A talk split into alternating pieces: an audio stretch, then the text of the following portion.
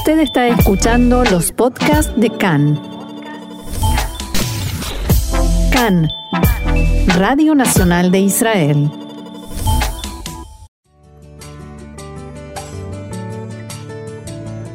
Bienvenidos, acompáñennos a recorrer la actualidad más allá de las noticias.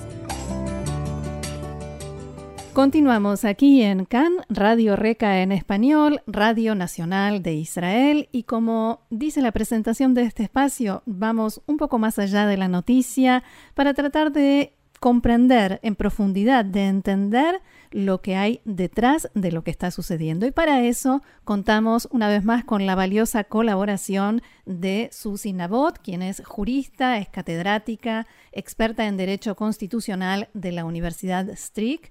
Susi, shalom y bienvenida una vez más acá en Español. Un placer otra vez con ustedes estar. Bien, bien. Y bueno, en esta oportunidad el tema que queremos tocar es la censura, la censura que existe en Israel, pero como siempre vamos a pasar a hebreo para hablar de estos asuntos. ¿Te parece? Mm, gracias, te agradezco mucho otra vez. Bien. la censura de Israel. Se ha hablado mucho en estos últimos días sobre la censura en Israel debido al caso de la joven israelí que fue devuelta desde Siria. Y por ello quisiera preguntar, ¿por qué hay en Israel censura? ¿Quién es el responsable de aplicarla יקיאן? טוב, אז אה, קודם כל זאת שאלה מאוד חשובה, במיוחד במדינה דמוקרטית בשנת 2021. En primer lugar, es una pregunta muy importante, especialmente en un país democrático en el año 2021. Tenemos censura porque los británicos que gobernaron antes del establecimiento del Estado nos escribieron regulaciones de defensa en emergencia en el año 1945. Presta atención de qué año hablamos. Y desde entonces esas regulaciones están vigentes y su estatus es de hecho como una ley. Nosotros las mantuvimos vigentes con la creación del Estado.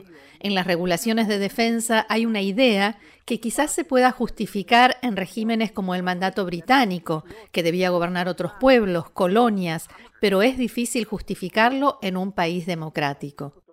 Allí está la idea de que en Israel hay un censor nombrado por el ministro de Defensa y el censor puede prohibir mediante un edicto la publicación de material que pueda atentar contra la defensa del país, el bienestar o el orden público. Presta atención a estas palabras. Son expresiones que, y lo digo con una sonrisa a medias, son adecuadas para la Edad Media, en el sentido de lo no democrático es muy adecuado para 1945 y el mandato británico, pero hoy en día decir que los detalles relacionados con la vuelta al país de esa joven que huyó a Siria pueden atentar contra la defensa de Israel y el bienestar público, permíteme cuestionarlo porque eso no es adecuado a nuestros días y nosotros todavía vivimos con todo tipo de dinosaurios, dicho esto entre comillas, que circulan entre nosotros lentamente y que son vestigios del mandato británico de todo tipo de edictos que se puede promulgar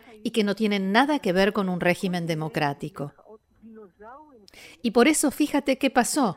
En la práctica, la orden de censura no tuvo ningún sentido. ¿Y qué si el censor emitió la orden?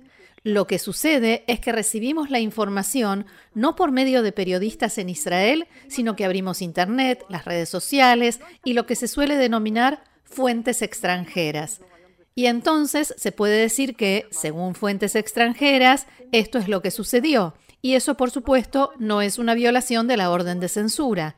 Debido a la situación de la información en el siglo XXI, esos edictos no tienen sentido. En muchos aspectos se convierte en una farsa.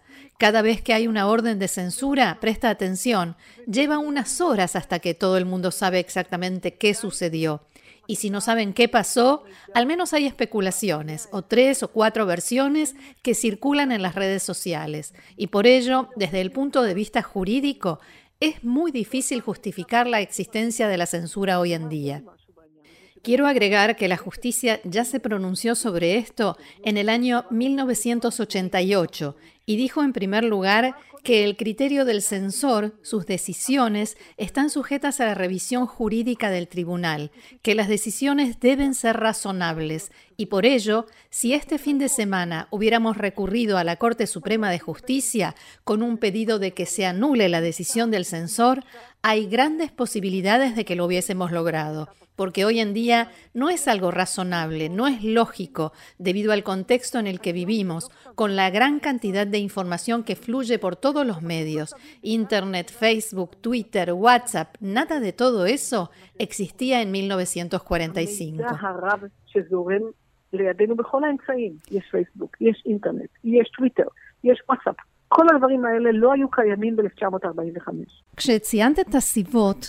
אז הכל נשמע כל כך סובייקטיבי, שמי מחליט? למי יש את הכוח להחליט מה כן עלול לפגוע או מה לא? Cuando señalaban las razones, todo suena tan subjetivo que cabe preguntarse, ¿quién decide? ¿Quién tiene el poder para decidir qué puede atentar contra la seguridad y qué no? זאת שאלה מצוינת. הפרשן הראשון של מה שעלול לפגוע זה הצנזור. אבל ההחלטה של הצנזור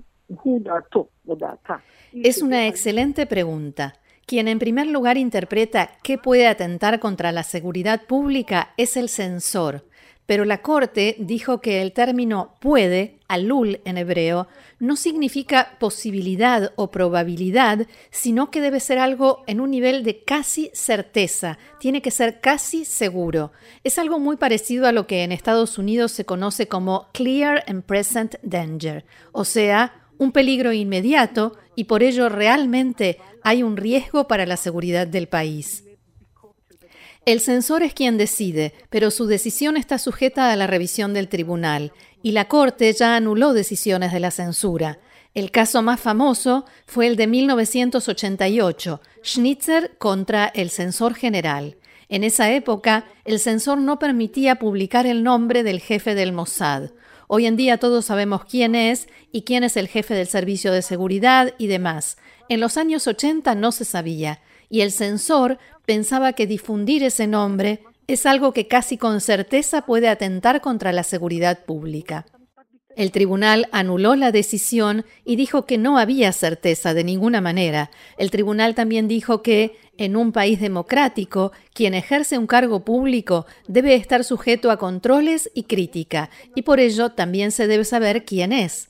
Estamos en un país democrático y esas leyes se deben interpretar en consonancia con este país que ya existe desde hace 72, casi 73 años. Por eso hay que darle una interpretación acorde a las leyes básicas del país, la libertad de expresión, el derecho público a saber. Y por eso hay censura, pero en la práctica casi no existe.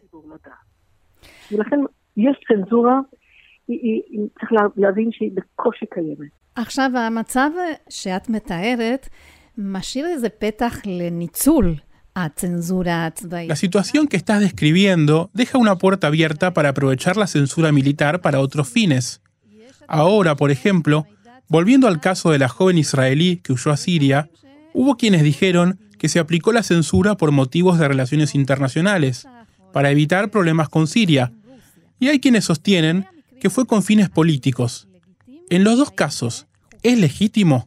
¿Es legal?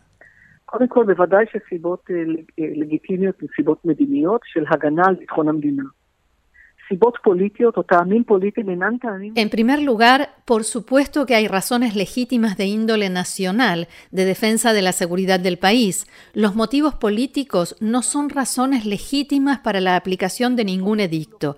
El problema es dilucidar si el edicto es o no político. Si es político, es ilegal. Si es nacional, entonces es legal. El tribunal siempre parte de la base de que el edicto fue promulgado en forma legal, que las consideraciones fueron acordes al interés nacional. A mi entender, el tribunal no dirá que el edicto se promulgó por motivaciones políticas. Como máximo dirá que en esas circunstancias no es lógico, no es razonable. Esto es así respecto de cualquier institución del Estado. Se parte del supuesto de que lo que hacen está bien hasta que se demuestre lo contrario. De todos modos, no parece que la censura sea algo que se aplique a diario. Es algo extraordinario, ¿no?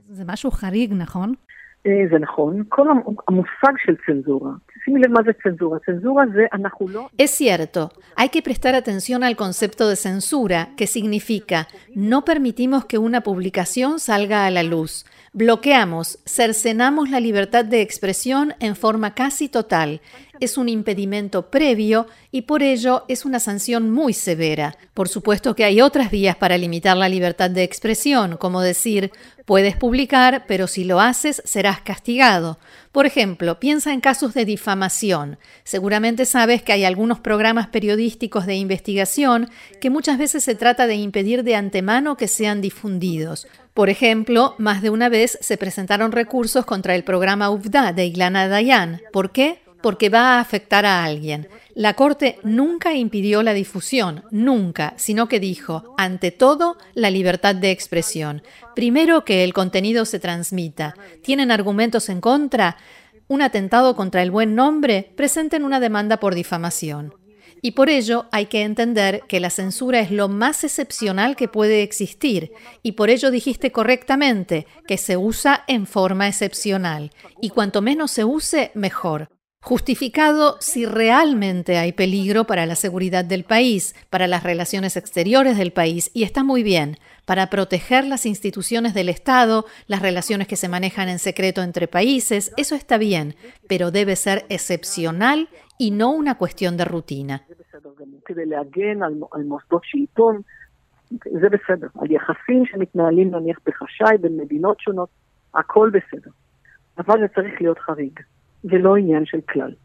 Susi Nabot, jurista y catedrática experta en Derecho Constitucional, muchísimas gracias una vez más por esto tan, tan interesante y será hasta la próxima.